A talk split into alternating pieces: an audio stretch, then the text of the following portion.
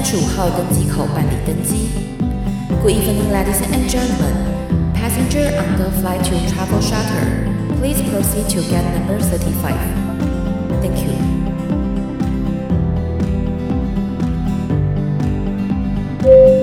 各位贵宾，我们即将起飞，请确实扣好系紧您的安全带。谢谢。Ladies and gentlemen, we are ready for takeoff. Please make sure that your seatbelt is fastened. Thank you.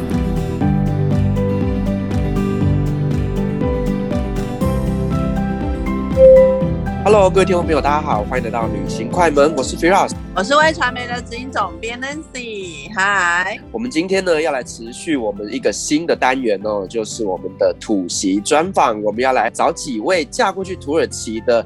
台湾女生呢，来跟我们分享呢，她们嫁到土耳其去的一些故事哦。那今天呢，很高兴我邀请到了一个非常好的一个老朋友，那 Estela，她是当初呢我在土耳其参加一些台商的活动的时候，然后认识的一个台湾女生哦。那她后来呢，在土耳其那边呢，也在经营自己的一个餐饮事业哦。那我非常佩服她，可以在土耳其那边变出这么多的台湾料理，我觉得她真的是。台湾之光，土耳其的厨艺女神。呃，我们欢迎今天的来宾 Estela。嗨，Hello，大家好，我是 Estela。Hello，我是你们节目的忠实听众。哇，我我在节目里面都不太敢去讲到一些土耳其不太好的地方，都是因为有这一群听众他们在听我们的节目。哦，不用啊，我们自己都负能负能量很高的，没关系，负能量很强。所以今天 Estela 会来跟我们分享很多土耳其的负能量吗？没有啦，就会有点厌世而已。好，Estela 当初是呃发生了什么样的故事，让你会 呃嫁到土耳其去的？可以跟我们分享一下你跟老公认识的过程吗？土台情缘，呃，我先生叫海达，然后我们在夜店认识的。夜店，我们在夜店认识。对，他认识我的时候，正是青春二十几岁年 小伙子。不是他，不是小伙子，他三十多，就是他来台湾念中文这样。他来台湾念了哦两年的，待了两年的中文。对，然后我认识他的时候，他已经在台湾待了一年，快一年了。对，然后我们就在认夜店认识，他去夜店帮朋友室友们庆生，然后我那是那时候。你知道，就是年轻小卡称啊，很爱，就是周末很爱去夜店玩。然后我记得那天好像是 Ladies Night，就是以前的台北夜店，就是很多很常是礼拜三是 Ladies Night，然后就酒可以不用，就不用钱或者免费入场之类的，或者喝到饱之类的。然后那时候年轻，刚刚入社会，然后就是跟朋友很爱去夜店小卡称去跳个舞、喝个酒这样。然后，所以我们在夜店认识。我是标准的那个夜店无真爱的那个相反版。本来在夜店中找到了真爱。对，就是在夜店里认识了，可是后来就是有出去约会，然后就在一起了。对，但是我们是在台湾认识的。哎，所以海达他有学中文哦。对呀，他中文其实很好哎。但是为什么每次都跟我讲英文？好烦哦。因为他不好意思啊。哦，他怕自己中文不够好，这样。可能他讲不太，已经有退步，因为回来土耳其太多年了，然后已经退步很多。可是那时候他在台湾的时候，他其实是说，而且他会写，就是会读会写，超厉害。我听说读写都会。对，然后他至少有两千多个字的智慧能力，就是他不是有一个那个什么中文考试的？哦，中文检定。好，对对对，其实其实蛮厉害，就是一个很 nerdy。哦，所以你后来跟老公都是用英文在沟通，比较容易，对啊。呵呵呵呵。哎，所以后来你们在台湾像呃这样交往了多久的时间，让你决定嫁到土耳其去啊？其实我们呃刚交往没多久，然后就决定要同居，就是。那时候我还年很年轻，才二十二十三、二十四岁，然后可是他已经三十九，然后只是因为他也是外国人，然后我们我我也在台北是离离开离家乡工作这样子，所以我们交往一阵子没多久以后就觉得说就可以省房租，然后搬到比较好就是搬到新店这样子，然后因为那附近有碧潭呀，就是可以去骑脚踏车什么的，假日的时候。可是，呃，后来在一起，在台湾在一起了快要一年多，快两年的时候，然后他就是因为他在台湾是在念书嘛，就没有工作嘛。可是就是要继续感情下去，就不知道下一个阶段要去哪里。然后他又不想要回土耳其，那时候还不想回土耳其，所以。就是因缘机会一下，他就找到一个工作，在中国的，一开始在宁波，后来在杭州，再后来再到上海，反正他就是都在中国。然后我也，我也让，就我那时候的工作，也需要就是到中国发展，他们要开新的分公司，所以那我就跟公司也申请说，那我去中国就就近这样子，反正这样子前前后后。我们交往了七年多，就是有几年是远距离，就是台湾跟中国这样远距离，有两年吧，这样，然后反正就是交往七年多，然后那时候我们就决定说，那是不是要结婚？因为已经很久了，要么就离开，就是要么就分开，要么就继续下去结，就是经营婚姻。可是又又遇到一个问题，就是我一直没有办法去试，我在中国工作就是。就是工作，我没有办法去有 social，就没有生活圈。然后他也也一样，他也就是外国人，然后他就是打从心里没有很喜欢那里的环境，他没有办法认同，因为他待过台湾太久，他觉得台湾太便利，跟台湾的一些饮食啊什么的，就对他而言比较好。然后可是我们如果两个一起回台湾呢，就也不知道要干嘛。就我有我的工作，可是他真的不知道能在亚洲，就是在台湾可以做什么工作这样子。所以后来就决定说，那就结婚，可是回来土耳其这样子，然后就等于等于到土耳其呃重新发展自己的新事业这样子。对，然后因为我那时候做的是专业美容业嘛，我就觉得说可以把这一块，而且我做的是外销，就是都是销到就是台湾销到全世界去。然后我那时候也蛮多土耳其客人，我就觉得这个这个方面可以做。可是因为那时候我们刚结完婚以后，然后就开始做。就把台湾的面膜，呃，带来土耳其，带进来土耳其。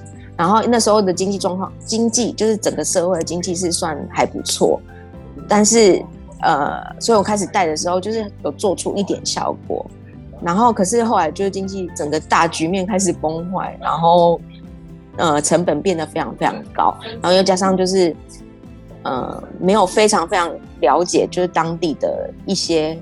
因为我做的是外销，可是我面对的客人都是，就是他们就是自己在经营自己的人的的的领域，他们的当地国家。可是我对当地国家其实没有那么了解，所以后来就是草草决定就是收起来了。那也还好，收起来才没有赔太多。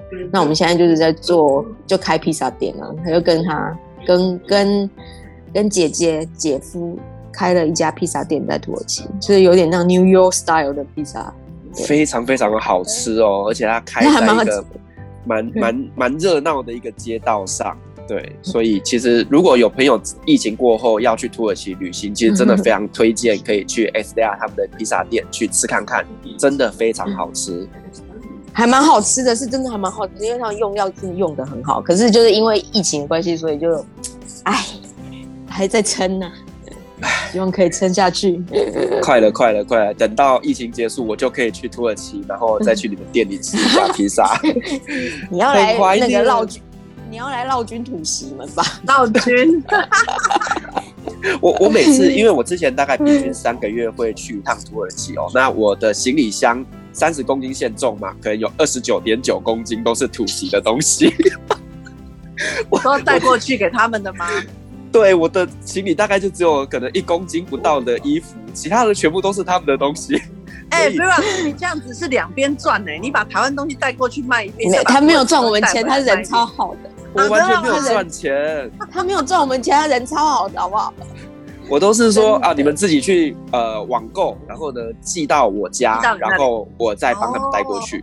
对，怎么那么好啊？你人真的。但是我觉得也是因为有这样子，当初有做这件事情，所以你看我跟土席关系都还蛮不错的。你说你是不是想要交土土耳其的女朋友？这个真的不会，因为土耳其的女生 真的不好搞，土女很难搞。真的，土耳其女生真的之前有几个台湾的男生有交往过土耳其的女朋友，后来都跟我们说，其实还是台湾的女生比较好一点。对，台湾的女生比较体贴温柔，土耳其的土耳其的占有欲蛮强的。哦，真的吗？在非常非常，土女蛮强势的。土女很强势，是因为有钱吗？还是因为家教？不是，不是，不是因为虽然土耳其是呃，应该怎么讲？就是感觉上好像是男生重有点重男轻女这样的社会，但就是他们其实对女生，我不知道该怎么解释这一点呢、欸。就是家里如果都有有男有女的话，他们就是对女孩是富养的。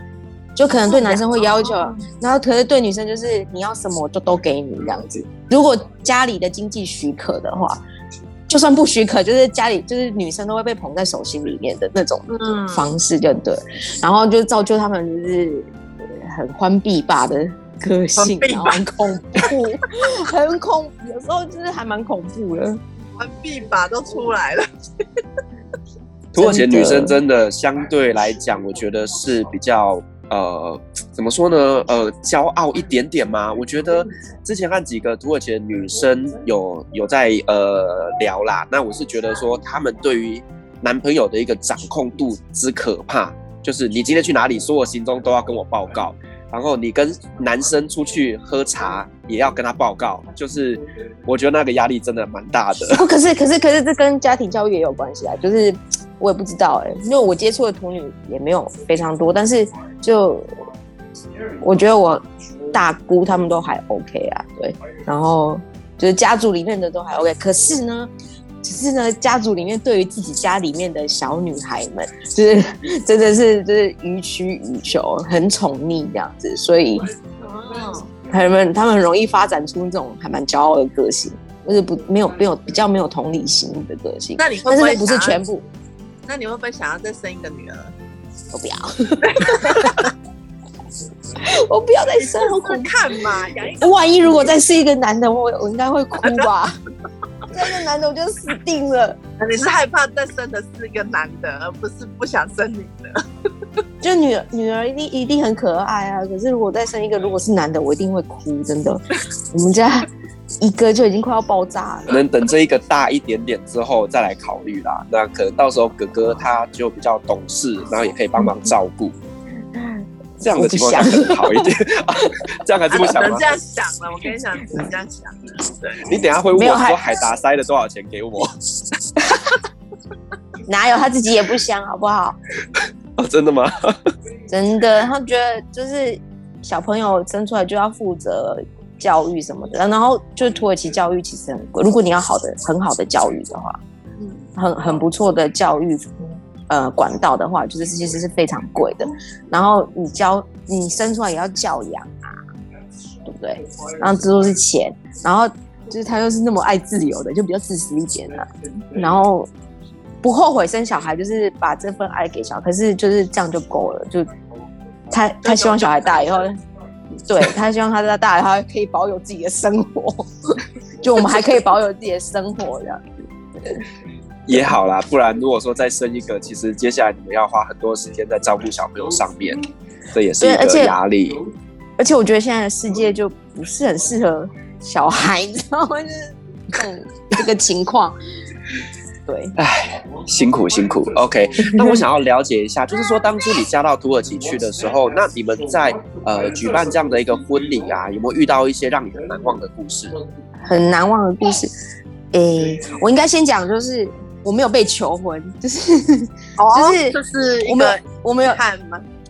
不，也不是，也也就是莫名其妙，你知道吗？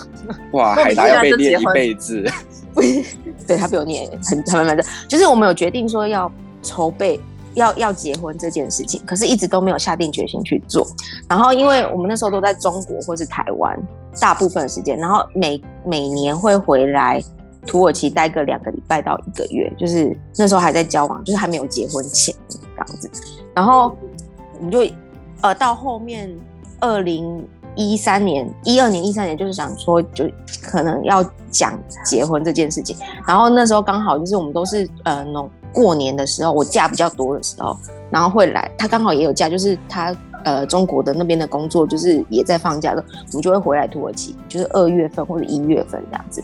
然后有一次呢，就刚好遇到情人节，然后一下飞机，我们到家到家以后，他就拿了一盒巧克力给我，就说就说情人节快乐。然后。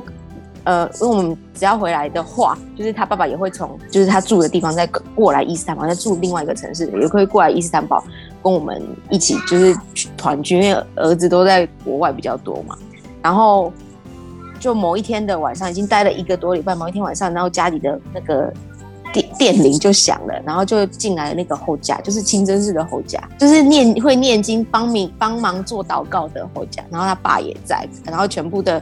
姐姐就海达的姐姐们，我四个大姑们都在这样子，然后全家人都在，然后就开始念经，就问我的名字，然后呃我几岁，就全名啊，然后爸爸妈妈的名字，然后就这样莫名其妙被念了一遍，然后就这边祷告，然后这就是我们的宗教婚礼，我就结婚，要结婚了，宗宗教名义上面我们是结婚，就是不算是合法的。但是在他爸爸的心中，就是海爸的心中，你是媳妇了，就是结婚了，然后所以我们就可以住在一起，就可以睡在同一个屋檐下。当时你知道自己要结婚吗？我当然不知道，你跟我讲来干嘛？就是亲的时候我讲要来干嘛？我是吃饭，就在客厅吃完饭，在大家在喝茶这样子，然后就莫名其妙我就结婚了。然后反正后来海达的意思是说，就是他这样，他爸比较安心。至少是认定我是已经是媳妇，然后比较，你知道老人家可能观念比较传统一点，觉得你没有嫁，你那你，你这样女生好像还是女朋友，对，还是女朋友，然后被人家被人家讲话什么的，然后他不喜欢这样，他觉得说就是在宗教名义上，如果他已经被他认可了。所以，就其他人就不会再讲一些有的人说什么一个未婚女性还是外国人，然后住在家里面什么之类的，对，就是这样。所以后来我也是也接受啦，但是反正那时候已经讨论说要结婚了，所以就无所谓。反正就是同一个礼拜，我们就做了一件很多事情，就譬如说挑金饰、挑婚戒啊，然后他都完全没有求，就是也没有问说要不要、愿不愿意，然后我们就我就被带去，就是挑这些有的没，然后就确定了一些。你心里知道就是要结婚，只是他从来没有开口说这件事情。对。没有，他应该是狮子座的，没有，他是狮子座，一个很很像猫的狮子。那你可以跟我们分享一下，就是呃，在土耳其那边的婚礼有什么样的习俗跟有趣的故事吗？哦，对，就是我应该讲怎么讲呢？就是我不算是很正统的做法，然后可是呢，其土耳其这边的婚礼，大部分的，譬如说你要办婚礼，你要宴客啊，然后或是要请大家来。就是全部的费用应该都是男方这边要做，然后女方这边要准备的，就是其实跟我们在办嫁妆很像。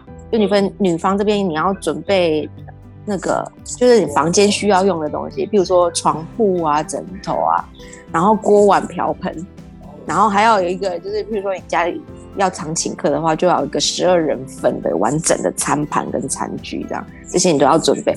可是因为我那时候就是我是外国人，第一，然后第二就是我婆婆已经不在了，然后，呃，我家里面的就是海达的家，就是爸爸还有姐姐他们就是也蛮开明的，然后婆婆留下很多餐盘啊什么的，然后就是直接沿用给我们，我们就没有去准备这些。可是照理讲，就是女方要准备这些东西，然后他们也跟我们一样，就是婚礼的时候，他们有分两种。一种是可以要吃饭，一种是不用吃饭。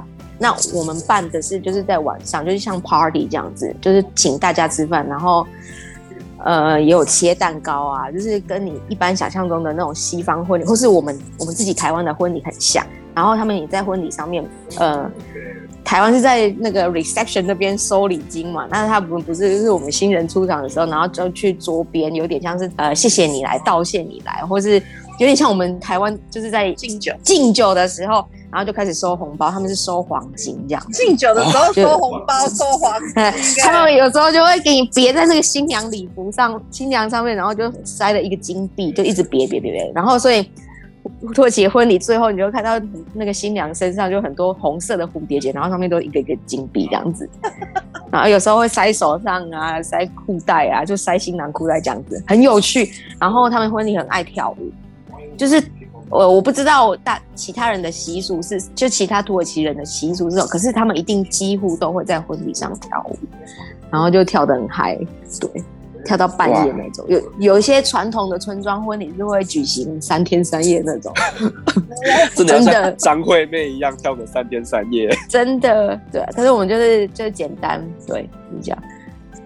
嗯，好，那那你后来呢，在土耳其那边呃经营这一段婚姻的过程当中啊，你有没有遇到一些就是呃让你觉得很不容易克服的地方？其实我一直都是还蛮正向跟 open mind，就是我没有太会去抱怨，就是很多譬如说遇见文化差异这件事情，然后我我我自己也会告诉我自己说，就是我我今天其实是来一个。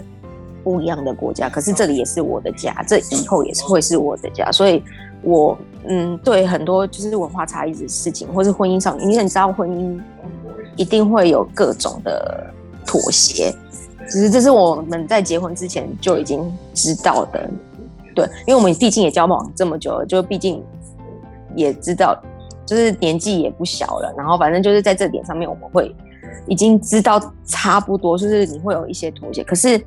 在国外生活的婚姻，我觉得，嗯，很多可能土媳会遇到的困难，就是，呃，你在另外一个国家生活，然后土耳其没有，其实对女性没有相对的那么，也不是说不，也不是说不友善，但是没有非常的安全啊。我已经很久没有晚上九点以后在外面，很久没有，就是从我结婚以来，就是至少。就，这我觉得这一点是一个可能，如果是台湾人，呃，很难想象的，因为我们楼下都会有便利商店，九点都才能找要干嘛的，对不对？可是我已经很少在就是在九点以后出门，我觉得在我过去的生活中还蛮大的一个转变，但是我还是没有放弃我自己想要做的事情。比如说我刚结婚那几年，我还是就是还蛮常出去找朋友的啊，或是或是。你知道想尽办法，譬如说我没有车，但是你就是坐这些大众交通工具。对，我对我觉得这一点就是土耳其生活其实还是还 OK 的啦。不过最近因为呃疫情的关系，然后还有政府越来越保守，就是会让还有就是伊斯兰堡里面涌入蛮多的阿拉伯人，叙利亚，对，叙利亚还有难民啊，就会变得很杂，就是伊斯兰堡变得还蛮乱。然后相对的，我生了孩子以后，就是后来就很少去搭交通大众交通工具，因为就是变都变成自己开车比较方便。嗯，对。所以其实你算是在土耳其适应的非常好的了。我算适应的很好，还有再加上我家，我就是海达家里面的人都不算是很传统的土耳其家庭。就是如果很传统的家庭的话，像海达家这么多人的话。就是家族里面，我有四个，海达有四个姐姐，所以我四个大姑。然后他是唯一的儿子吗？他是唯一的儿子，你就知道在家里又捧得多，就妈妈生了五个，好不容易生出来第五个是，是为了要生他吧，不然一直生一生。对，可是我因为我婆婆很早就过世了，我婆婆在海达去台湾之前就就过世了。然后，可是我觉得我婆婆应该，如果我认识她，是一个还蛮。就是一个很善良又很有智慧的女人啊，以土耳其人来讲的，因为我四个大姑他们，就是要么就是医生，要么就是老师，对啊，然后海达自己就是求学过程中也是很还蛮优秀的人，对。然后我要讲的是，如果我今就是他们家不是传统的家庭，但如果今天是一个非常非常传统的家庭，就是有很多事情，就是他们会觉得。你媳妇应该要做，譬如说每天晚上，你每天要煮准备晚餐，大家都要在一起吃饭，然后要准备早餐，然后要把老公服侍的服服帖帖的，然后甚至就是还要奉茶，晚上吃完饭以后要奉茶，这么传统。对，然后不能喝酒，就是不能，就是也也要去变成穆斯林，要变要礼拜这样子。对，因为其实以伊斯兰的一个规定来讲，就是等于说，呃，你娶了非伊斯兰的人进入的话，太太自然就要跟着入教。所以其实他们家对于宗教这一块来讲是比较呃，算是开放一点的。也不是说是算是开放，就是就他们还是会希望我呃顶，在在，譬如说在那个会说我是穆斯林，可是他们不会强迫，就长辈。不是就长辈会觉得你应该要是穆斯林，譬如说像爸海达爸爸已经八十几岁了，他就会觉得你要是穆斯林，可是你你你要做你其他的事情，其实也没关系，他就没看到就好了。然后或是我家的四个大姑，他们自己也是别人的媳妇，可是他们都有自己的工作，然后所以他们也不会就强压在我身上说媳妇应该要做什么这样。对，对，因为其实我觉得土耳其他们其实蛮两极的哦，就是有一些是非常非常的保守传统的，可是有一些人他们毕竟是接受西方的教育，所以呢，可能就是呃，海达他的妈妈就是以这样的一个观念去教育小朋友，所以每一个小朋友的学历，其实他们的想法都非常非常的开放，所以呢，就是让你可以过去那边是可以融入一个开放的大家庭。嗯，我想要就是澄清点，就我要讲说，就是譬如说土耳其给人家的概念好像也是中东国家的一部分，然后又是伊斯兰教，然后女生地位很低，或是在在给人家的印象好像是这样。可是好像是这近十年来才开始有那种保守势力，因为政治才觉得说好像女生的地位越来越低，然后蒙面的人越来越多。然后可是。以前可能在十几，我在刚结婚之前，那时候我们在交往的方式啊，你在路上其实很难看到会有蒙面的人。他们虽然是伊斯兰教，可是是算是开明的伊斯兰教。然后其实女生的地位也蛮高的，是平等的。然后女生都可以去接受正确的教育啊，不一定要服侍家庭，这才是会说，就是我们刚刚在讲的土女为什么会傲娇的原因，因为他们接受的教育就不是说你是。生来，或者你就是要去侍奉你先生的，对对。那其实土耳其也是因为政治的关系哦，因为在位者他们是比较往伊斯兰传统那边去靠拢的。再来，Estela，我想要呃跟您请教一下，就是你当初到土耳其去之后，你有没有发生一些呃习惯或者是文化冲突？会呃，就是应该是说土耳其跟你一开始想象的不太一样的地方很多，很多，这这这超多的，就是。呃，我有讲过，就是譬如说，我家里面的人其实就是很很开放、很接受，就他不就是不会管我们太多，就是我们的婚，我跟嗨达的婚姻就是我们的世界这样子，就不会管他。可是你知道，我们家里就是有时候你我一个礼拜会请人请阿姨来打扫家里一次。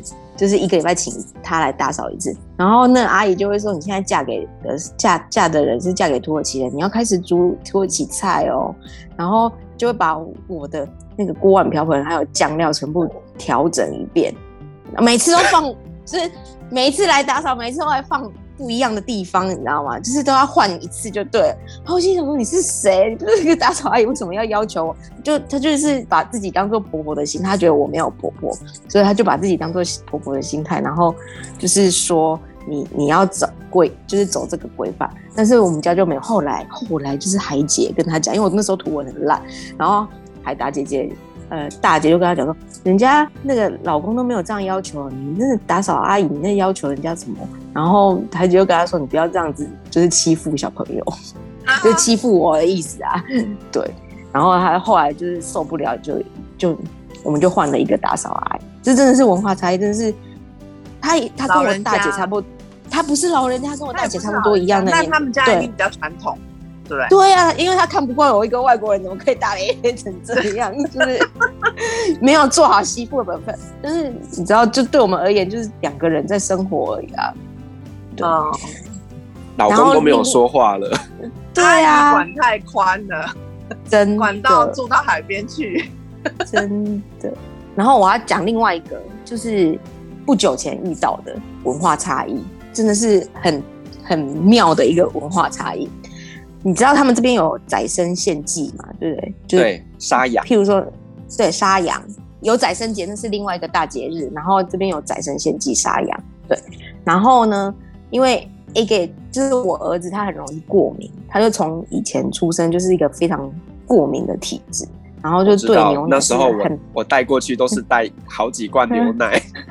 对，因为我们在台湾出生的嘛，台湾出生以后，可是。嗯，他们其实土耳其跟台湾一样，会有一个满月，就是他们是四十天这样子。然后，呃，不然就是你呃，为了这个小孩要长得好，长得就是有点像是那去修家呢，或是去呃点光明灯这样子，他们就会有一个仪式，就是说去去屠宰场选一只羊，然后以小孩名义之名，然后就把那只羊杀了，然后献给上天，或是献给呃杀，就是会祷告，然后那个分出来的肉再去分给穷人这样子。可是对我而言，我们去买肉就是生活必须，可是我不会因为这样子而去杀生，我们不会因为这个。原因，然后去以自己小孩的名义，然后去杀了另外一个生命，你知道吗？就是觉得是最大这恶罪过啊，都杀生杀人的，就以佛教或是以其他宗教的概念来讲，你怎么还是以他之名去杀的？这样很奇怪。然后我就就是海爸那时候要求我说，要求我们。要去选一只羊，然后屠宰它，然后就是以 A 给以以以我儿子的名义去，然后我就觉得我很挣扎，我不想要让我儿子有背负这个孽，就是感觉是会下地狱的罪，你知道吗？这这是造孽。然后我就说，那不然我们以一样的钱，就是捐癌症病童好了，好不好？然后反正就是中间就是他们有老人家一定的坚持，就是一定要见血，你才能有完成这个。宰生的意意义，可是我又不想要见血，我就不想要杀生啊。然后反正我就跟海达吵很，吵了蛮久了。对，就是他们没有办法认同或是理解我为什么不想要。对，反正最后结果就是我们去捐了癌症病童，就一样的钱，然后反正就捐捐了癌症病童。对，这是一个还蛮大的文化差异。对，你们应该很少遇过。实际上，把这些钱给需要的人来讲，我觉得好像意义比较大。如果说你今天只是为了就是一个传统文化去杀了一只羊，其实，呃，虽然说我们最后还是去呃分享这些肉给大家吃，可是我会觉得好像真的是宗教差异真的是蛮大的。对，不是因为你看啊，他们是以他之名去献祭，对不对？可是在我想，在我心里想，以他之名去献祭，那就让他造孽，不知道想。下辈子要要要要积多少孽才能还得清那种感觉，你知道吗？就是真的是宗教跟文化的差异，我都不敢跟我妈讲这件事情，我妈一定，我妈一定会踢笑。对，我觉得这个真的是跟台湾有非常非常大的不一样啊！真的，他可能想说，因为反正如果是牛啊或是羊啊什么的，本来就是要被人家吃掉的。那但是最后的结果一样是用捐捐赠给一些比较穷苦的人家他们享用，可是那个一开始出发的那个名义就有点怪，就是用你的名字去做一个杀生的事。哎、欸，我们不是，我们而且他们一定要见血哦，而且他们一定要见血。是说用那个比如说啊鸡啊狗啊猪啊什么等等的哈，来是因为要把自己的罪过用由那个那个生物去替代才会用，所以这是两边。同一件事情，但是出发点其实截然不同，一个是正的，一个是负的。对我们来讲，对啊，好有趣哦，很妙哦。就是我也是，我一直对伊斯兰宗教就是呃。我没有深入去了解过，可是我就是抱持着一个尊重的态度。可是就是面对这件事情的时候，才发现哇，原来就是交易真的差很多。那你在那边还没有遇过一些让你觉得又好气又好笑的故事？应该非常多吧？应该讲不完吧？可以录十集。现在最印象最深刻的是，我们那时候刚呃刚我跟跟刚跟海达交往的时候，然后我们就会每年都会回来土耳其一阵子嘛。然后有第一次来土耳其的时候是。冬天我病的一个快死掉，然后后来就想说不行，不要在冬天来，因为冬天没什么好玩。然后第二次来的时候就是夏天，然后夏天很热，其实伊斯兰很热，然后就会到台湾那样子热。然后海达居然跟我讲说：“哦，我们是伊斯兰国家哦，你不可以穿短裤短袖哦，夏天不能穿。”我真的超傻的，你知道，我真的没有。我真的没有带短裤啊，真的热的我快一个死掉，然后超气的。一到这里，然后看到他姐姐们都穿那种你知道吊嘎在加短裤，然后没有一件没有都没有带的，我都不知道自己要穿什么，穿快热死，真气死。后来才发现，他们这边就是其实是一个很开放的社会，你要穿什么没有人管你，然后对，只有进清真寺你需需要去盖起来，其实大家。就是没有人，你要穿，就是女生你要穿怎样都无所谓，就对了。对，然后在伊斯坦堡的街头还可以看得到女生穿细肩带，其实真的还还蛮开放的。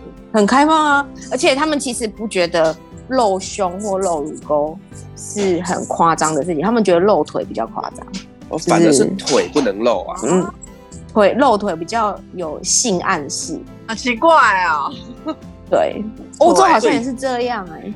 欧洲所以土耳其的土耳其的男生看到胸部反而不会有一些奇怪的想象，看到腿才会吗？我我是不知道，但是这里大胸部的人还蛮多的啊，就那些他们习惯，很还蛮习，应该蛮习惯。可是其实这也要看，我也不知道，因为他们其实是一个很复杂的社会，你也有包头巾全部包的，然后也有就半包的，然后也有就是只有衣服穿的比较呃没有那么裸露，可是也有全露的。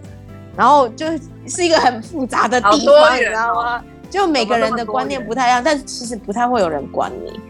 但是女生真的要保护好自己，就是他们相对的，因为你如果真的穿的露的话，你在公共场合的时候，真的还是会有被吹口哨，这是很正常的，背后被亏啊什么的。对，土耳其男生真的小迪哥。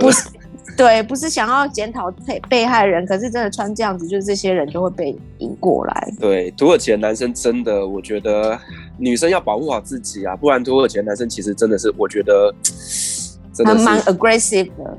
对对，这一块其实就是需要保护好自己啦。对对，还蛮容易被性骚扰，这是真的，尤其是亚洲女生。嗯嗯，为什么他们会对亚洲女生特别的有兴趣呢？啊，就。因为长这样吗？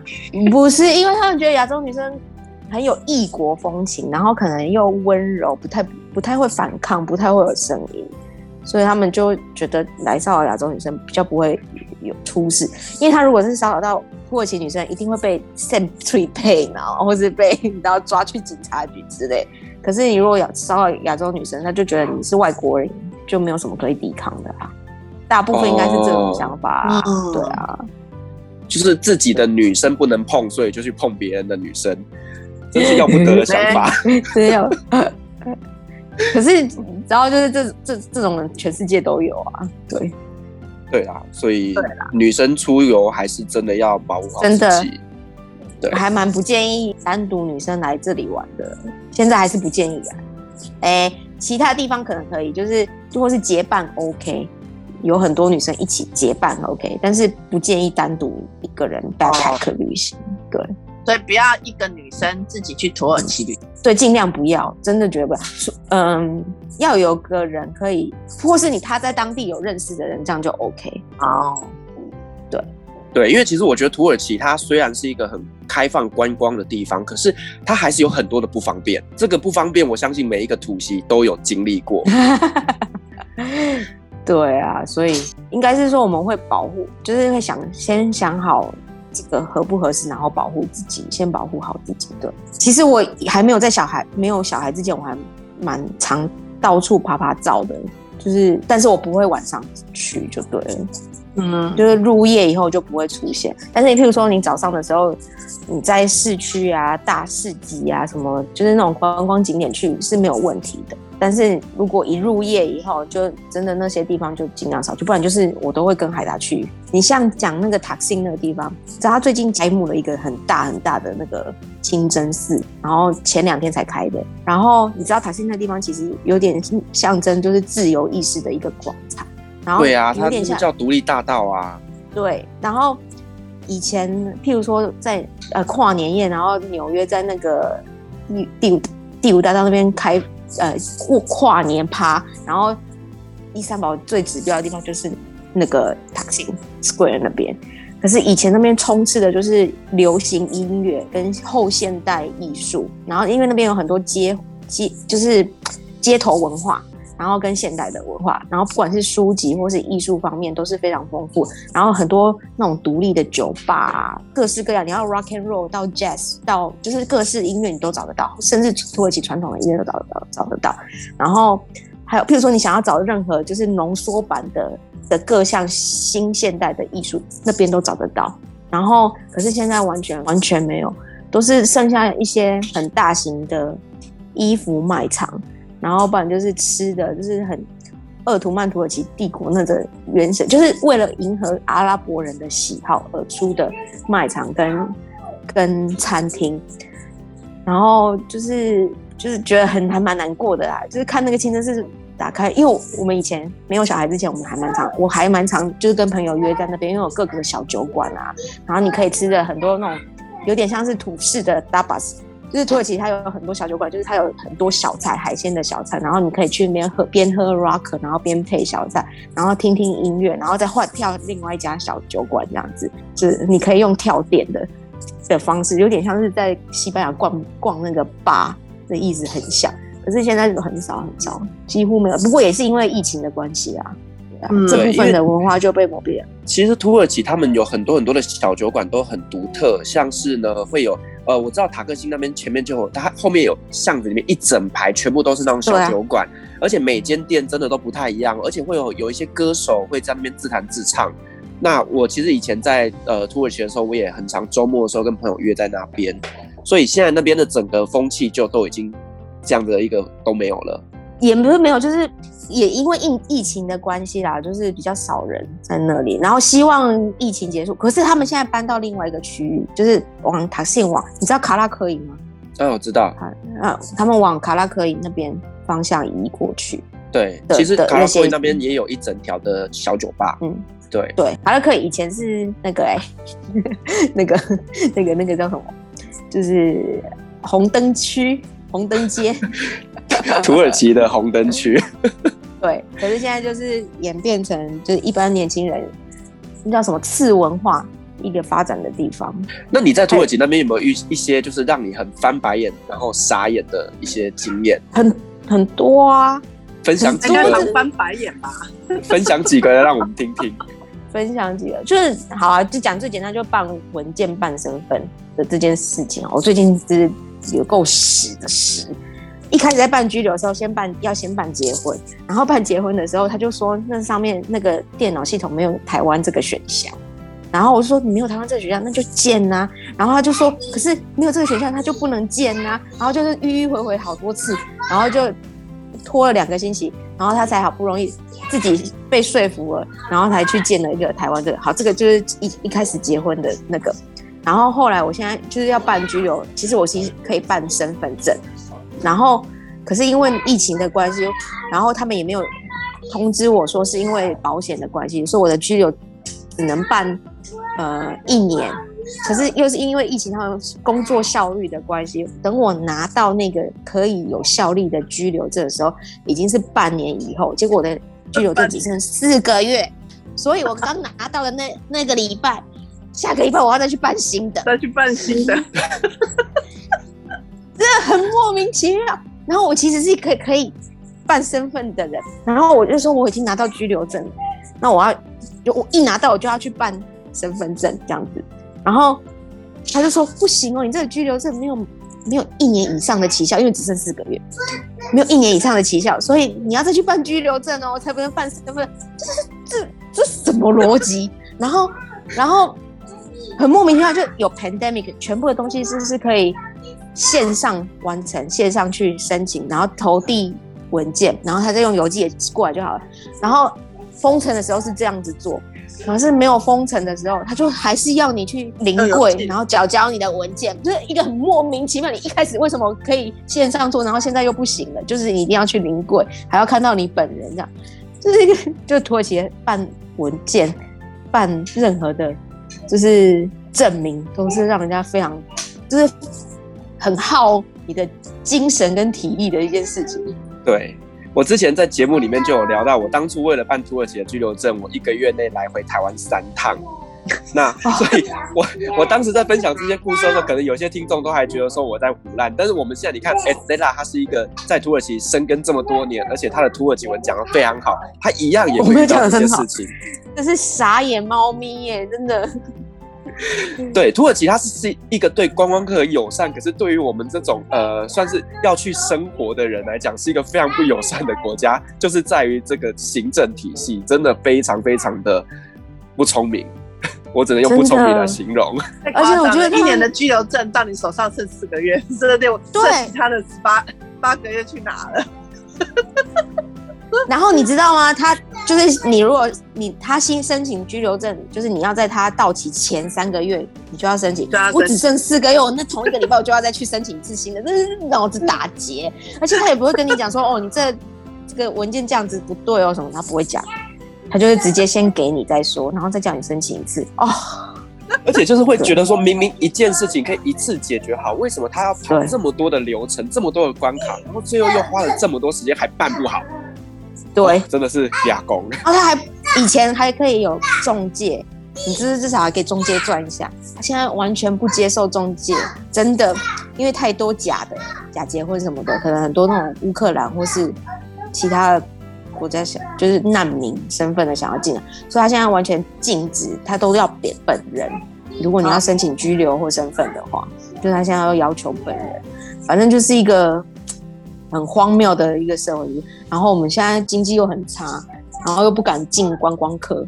反正我我我我觉得，嗯嗯，现在欧洲国家开始有开放，就是那个你如果只要有打疫苗的，就可以不用隔离，然后。不用去，不用就是可以开放进去了嘛？很多国欧洲国家这样，土耳其不是，他从头到尾都没有进过。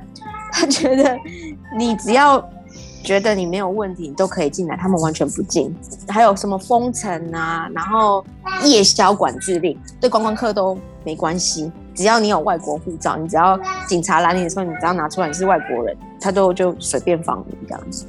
啊，真的是个佛系经营的一个封城嘞，对，啊，所以我们才会一开，后来我们现在有印度也有英国的变病毒变毒种，呃，病毒变种，对，就是因为这样子来，他就要不防观光客啊，所以就是在路上还是看到很多阿拉伯的观光客。对，因为我之前其实，在去年十一月左右，我本来有计划打算去一趟土耳其。然后呢，那时候呢，我就有稍微去研究一下土耳其机场的一个规范哦，就是台湾人过去完全不需要隔离。哦，不用啊，哎，那你过去土耳其就不用那个啊，不用隔离十四天，只要回来隔离十四天就好了。对啊，但是我后来那个时候又遇到了，好像土耳其的疫情大爆发。哦，你怕被传染？那个时候整个升温，所以我后来就那时候就没有去了。哦，不然你其实只要隔离一边就好。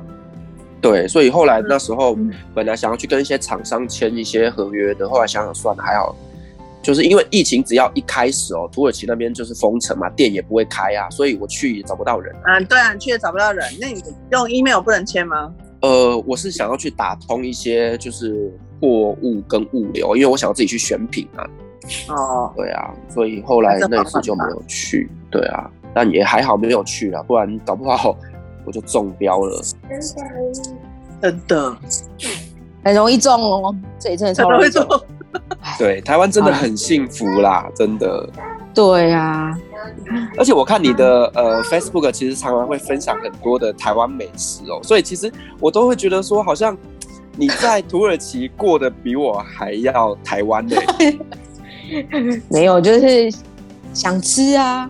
那没办法啊，就要生出来。不过这就是没有猪肉啊，这里猪肉实在是还蛮难买。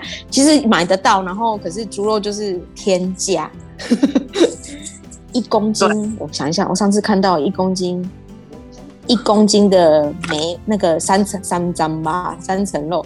然后那个这边有专门南土耳其南部有专门在卖猪肉的盘商这样子，一公斤的三层肉好像才六片吧，然后就要。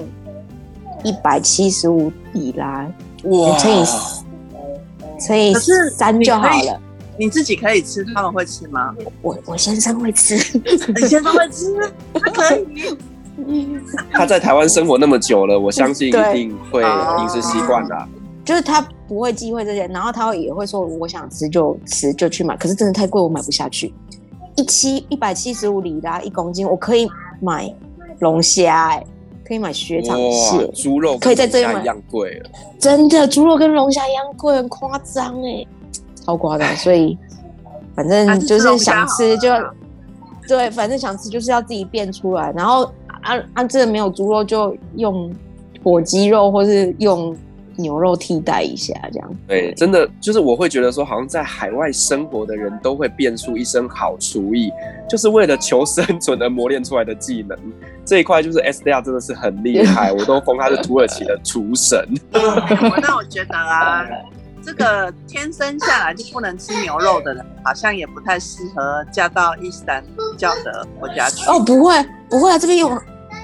啊，不，我不知道伊伊斯兰不一定啊，但是土耳其还好。你如果在土耳其不吃牛也没关系，就是有很多鸡跟火鸡，然后还有鱼可以选择，有海鲜呐、啊，是有海鲜，只是比较贵而已。对，牛，但是牛肉酥不能吃，吃其他的。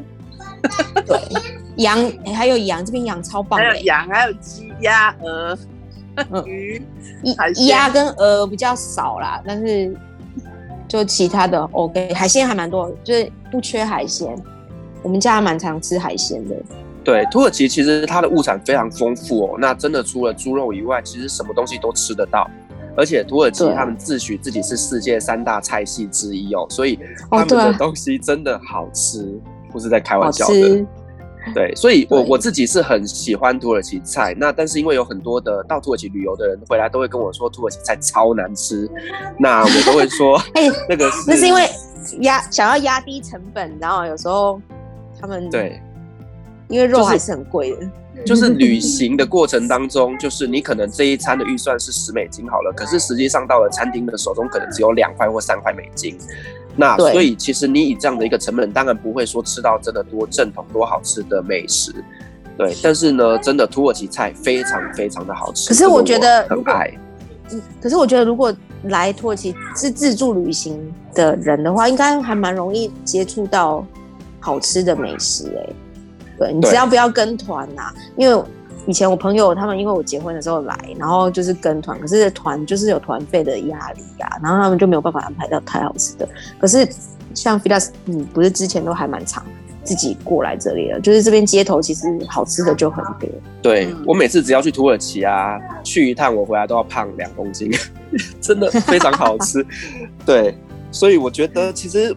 土耳其的美食哈是自助者可以好好做一下功课哦，因为他们的东西选择非常非常的多，而且你要全你要素的也有，全素的也有，素食者也 OK，然后你要就是有肉的，kebab 烤肉什么那些的也有，然后你要餐就是餐酒文化的那种，就是小菜类的，可以边喝酒的，像我们那种热炒店那种，它里也有。所以我是觉得，就是这边要不是经济很差的话，要不是因为有疫情的话，不然其实是一个蛮蛮适合来旅游的地方。然后天气又好，又漂亮，嗯，对，很多东西可以看。古迹文化，对，其实还蛮多东西可以看，而且每一个就是土耳其很大。然后，譬如说伊斯坦堡是有城市的样子，然后可是你到南部就是另外一个爱琴海或是地中海风情的样子，就是它的很多东西可以看，也有很多东西可以体会，或是到内陆那像卡帕多奇亚，然后那些就是热气球，对，热气球，